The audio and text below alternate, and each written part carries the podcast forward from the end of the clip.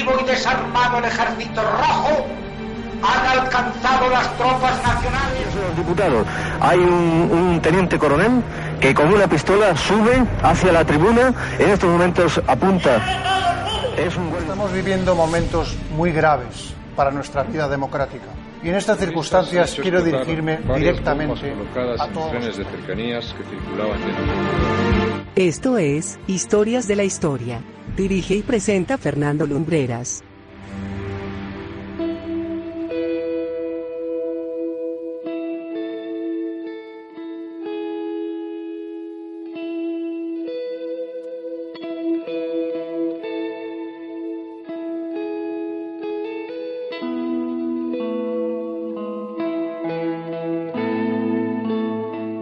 Muy buenas noches amigos y bienvenidos una semana más a Historias de la Historia aquí en la sintonía de Viva.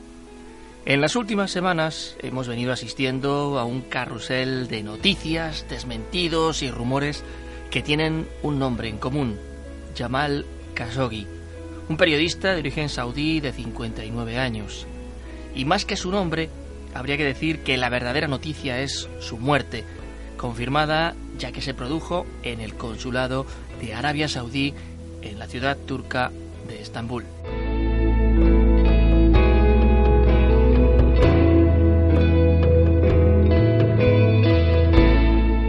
Se ha desatado, como decíamos, desde el conocimiento de la noticia, un aluvión de declaraciones, de, de, crónicas, de rumores y de reacciones, incluso de mandatarios internacionales que vamos a tratar de ordenar en el programa de esta noche con el fin de que os hagáis una imagen concisa de lo que ha sucedido y de lo que en estos momentos está sucediendo en lo referente a este caso.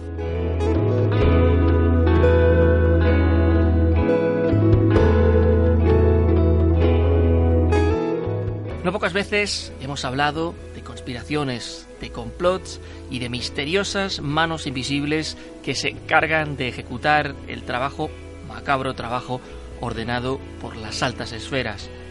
Y en el caso de Jamal Khashoggi siguen siendo muchos los interrogantes pendientes de respuesta. Con todo y con eso, vamos a ir desvelando a los actores, a los protagonistas de esta historia que comienza en el Reino de Oriente Medio, un país en el que con petrodólares de por medio se vive en una dictadura tiránica, marcada por el absolutismo y la corrupción que se esfuerza a menudo en dar a Occidente la sensación de que es un país de progreso, con modernas instalaciones petrolíferas e infraestructuras tales como un tren de velocidad en el que, por cierto, ha participado España.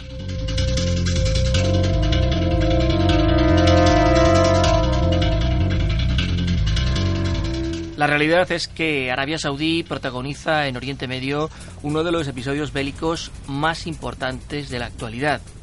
Es el país que lidera una coalición que bombardea Yemen y que somete a la población a una profunda hambruna como arma de guerra, causándola hasta el momento mayor crisis humanitaria de toda la historia de Asia desde la Segunda Guerra Mundial, que no es decir poco.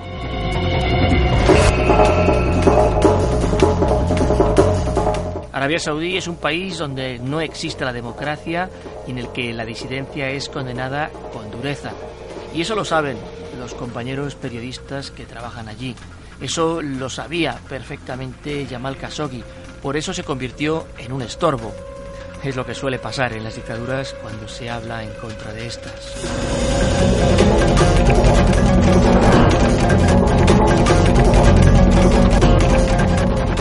Khashoggi tenía una formación occidental. Estudió en la Universidad de Indiana, pero desempeñó gran parte de su carrera profesional en su país de origen. Allí, en Arabia Saudí, dirigió la cadena de noticias Al Arab, firme competidora, por ejemplo, de otras más conocidas como Al Jazeera. Y trabajó como redactor en el periódico Al Watan, una plataforma de progresismo que era mirada con recelo por las autoridades.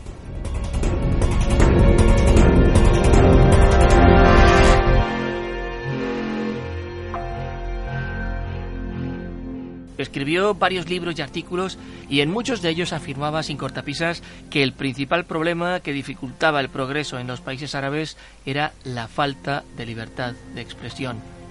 Desgraciadamente Khashoggi tenía razón.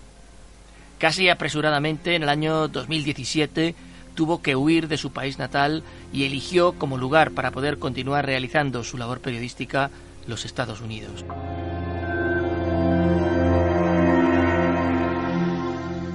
Allí fue un columnista habitual del Washington Post, desde donde siguió defendiendo las posturas que le habían llevado a marcharse de Arabia. Protegido por uno de los periódicos que siempre abanderó la libertad de prensa, puso la monarquía saudí en más de un aprieto y su nombre ya figuraba dentro de las listas de los servicios secretos del país como un elemento subversivo.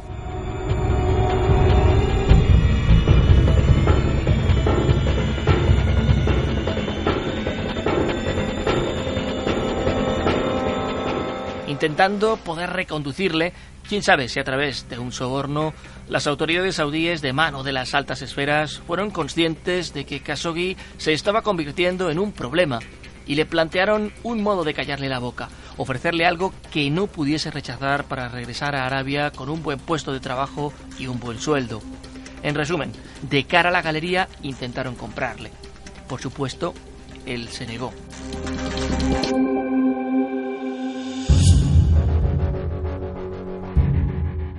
Finales del mes de septiembre de este año, Khashoggi y su novia, una mujer de nacionalidad turca, decidieron casarse. Él se encontraba entonces en Estambul y necesitaba reunir una serie de documentos que le permitieran poder preparar la boda. Es por eso que pidió cita en el consulado de su país en la capital turca, activándose todas las alertas en Riad.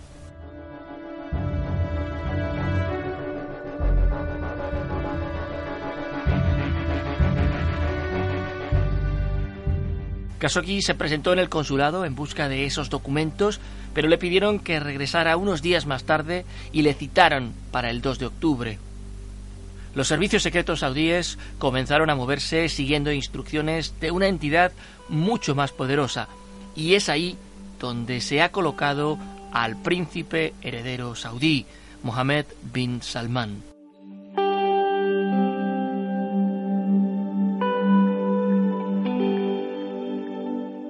Bin Salman, hombre poco dado a las apariciones públicas, se reveló hace pocos meses como una especie de adalid del progreso en su país. Inició una purga dentro de los propios dirigentes árabes contra la corrupción, promovió el voto de las mujeres, llegó incluso a visitar al propio fundador de Facebook, Mark Zuckerberg, en vaqueros y zapatillas de deporte en vez de su acostumbrada túnica blanca.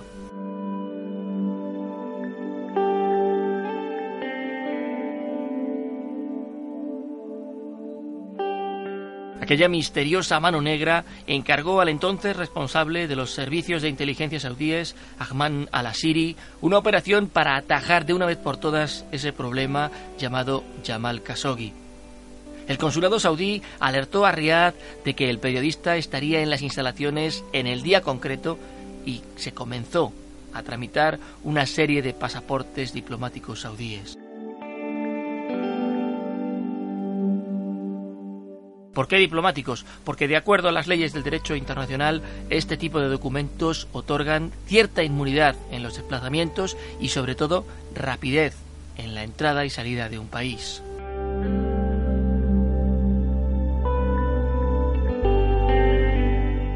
La mañana del 2 de octubre llegó a Estambul una delegación diplomática de Riad con la orden de prepararlo todo los hábiles servicios secretos saudíes, uno de los más herméticos del mundo, habían dictado una hoja de ruta para que todo se cumpliese meticulosamente y no hubiese lagunas que diesen lugar a confusión. Ese mismo día, a varios funcionarios clave del consulado se les dio el día libre, eliminándose la posibilidad de la existencia de testigos.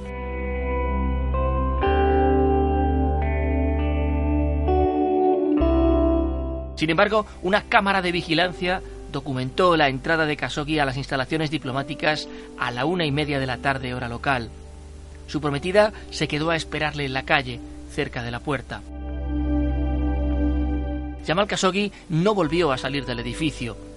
El periodista temía por su vida, conocía demasiado bien los tentáculos del régimen saudí y por eso le dijo a su acompañante que si tardaba en salir o si veía algo raro, se pusiese en contacto con Yassin Aktay, dirigente del gobernante partido político islamista de Turquía y buen amigo suyo, y con la Asociación de la Prensa Turco-Árabe, con quien mantenía una muy estrecha relación.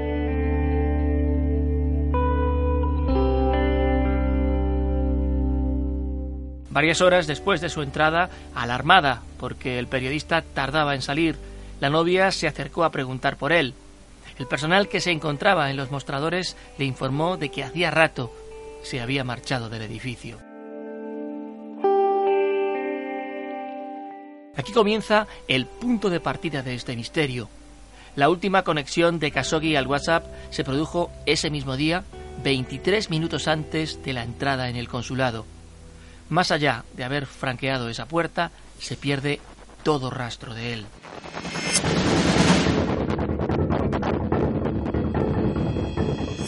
Poco tarda en llegar la noticia al Washington Post, que teme lo peor. Esa misma tarde, varias de las personas que habían ingresado por la mañana a Turquía con pasaporte diplomático abandonan el país. Una de esas personas es un médico forense militar.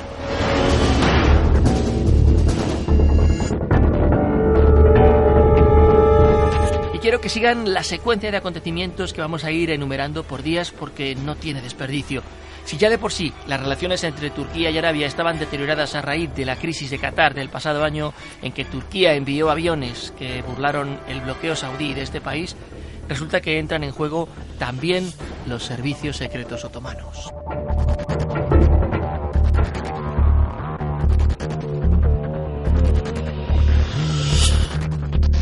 ...14 de octubre... La comunidad internacional ya habla de que el periodista ha sido asesinado en el consulado y la presión internacional hace que la bolsa saudí se desplome un 7% ante el aviso de posibles sanciones internacionales, sobre todo venidas de Estados Unidos.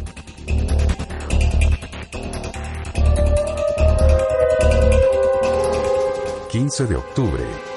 Riyadh niega abiertamente que Khashoggi haya sido asesinado dentro del edificio, pese a que el gobierno turco difunde esta información a través de medios de comunicación. Es este día cuando vemos por primera vez el vídeo del periodista entrando en el consulado y dos horas después vemos salir de él a una furgoneta de color negro. Las autoridades buscaron ese día aquel vehículo en cuyo interior viajaba presuntamente el comando ejecutor del asesinato. Ese mismo 15 de octubre, la bolsa en Wall Street cae y, acuciado por la opinión pública, el presidente de Estados Unidos, Donald Trump, envía a Arabia a su secretario de Estado, Mike Pompeo, para que recale información sobre el terreno acerca de lo sucedido. Arabia Saudí es el principal aliado de Estados Unidos en la zona y el primer proveedor de petróleo del país de las barras y las estrellas.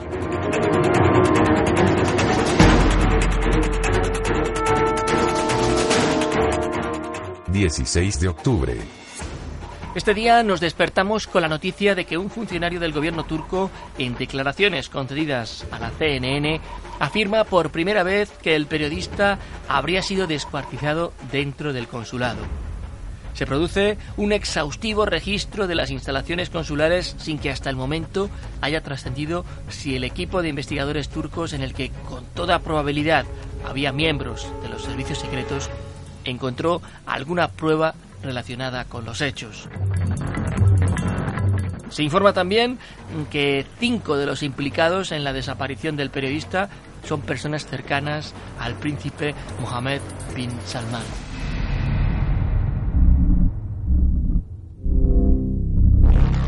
17 de octubre. Día de gran trascendencia. El diario turco Yeni Safak publica que tiene pruebas concluyentes que documentan el asesinato del periodista. Esto convulsiona la pista informativa que se venía siguiendo. Se habla abiertamente de que a Khashoggi se le cortaron los dedos de una mano y que murió al cabo de una agonía de siete minutos. Una vez fallecido, se ordenó el descuartizamiento del cadáver. Aseguraba la fuente que el cónsul había pedido al comando ejecutor que el asesinato tuviese lugar en el exterior del consulado, pero los verdugos le instaron a callarse si quería regresar con vida a su país.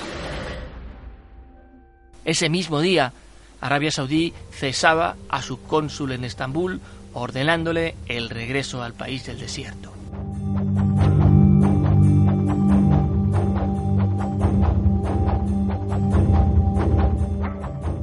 18 de octubre. Comenzamos a ver la primera gran prueba de que nos encontramos ante una conspiración. Uno de los implicados en el asesinato del periodista fallece en un accidente de tráfico. Este mismo día, Pompeo regresa a Estados Unidos e informa a Donald Trump que serán necesarios algunos días más para que Arabia Saudí explique qué es exactamente lo que ha podido pasar.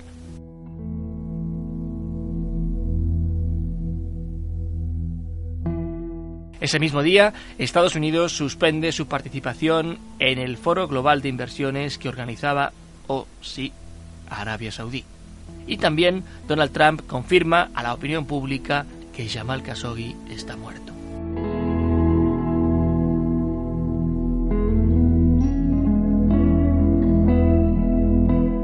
...19 de octubre... Acorraladas por la opinión pública, las autoridades saudíes acaban por admitir que Khashoggi ha muerto en el interior del consulado, que parece ser que hubo una pelea y que el periodista falleció accidentalmente, pero en ningún momento se muestra su cuerpo ni se dan detalles del paradero del mismo.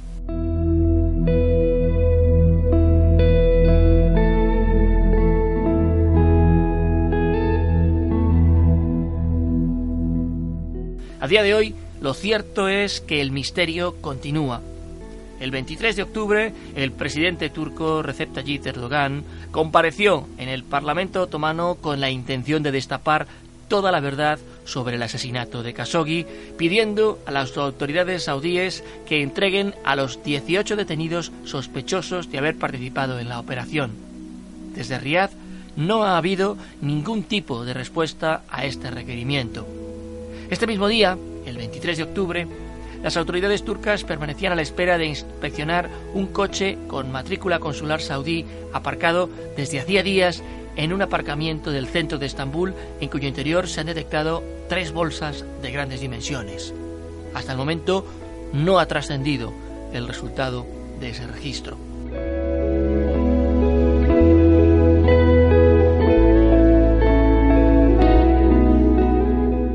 Y mientras tanto, el misterio continúa.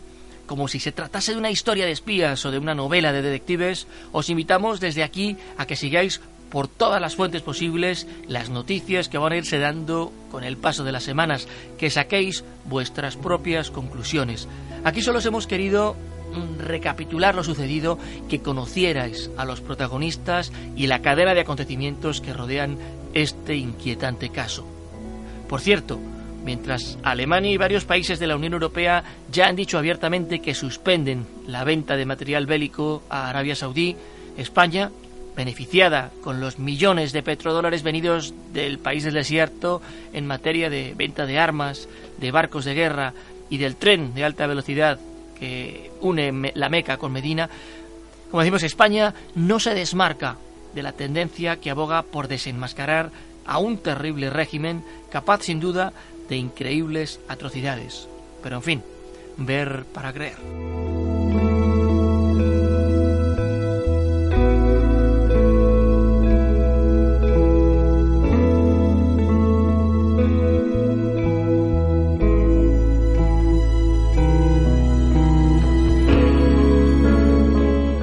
Así os hemos querido traer esta historia hoy, historia reciente, historia que sigue produciéndose en estos precisos minutos.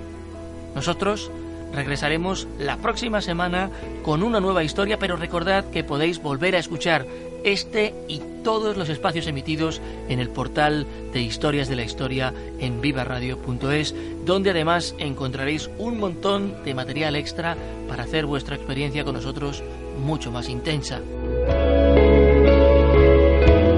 Muchísimas gracias por habernos acompañado y como siempre decimos, desde Madrid hasta donde sea que os encontréis. Muy buenas noches y buena suerte.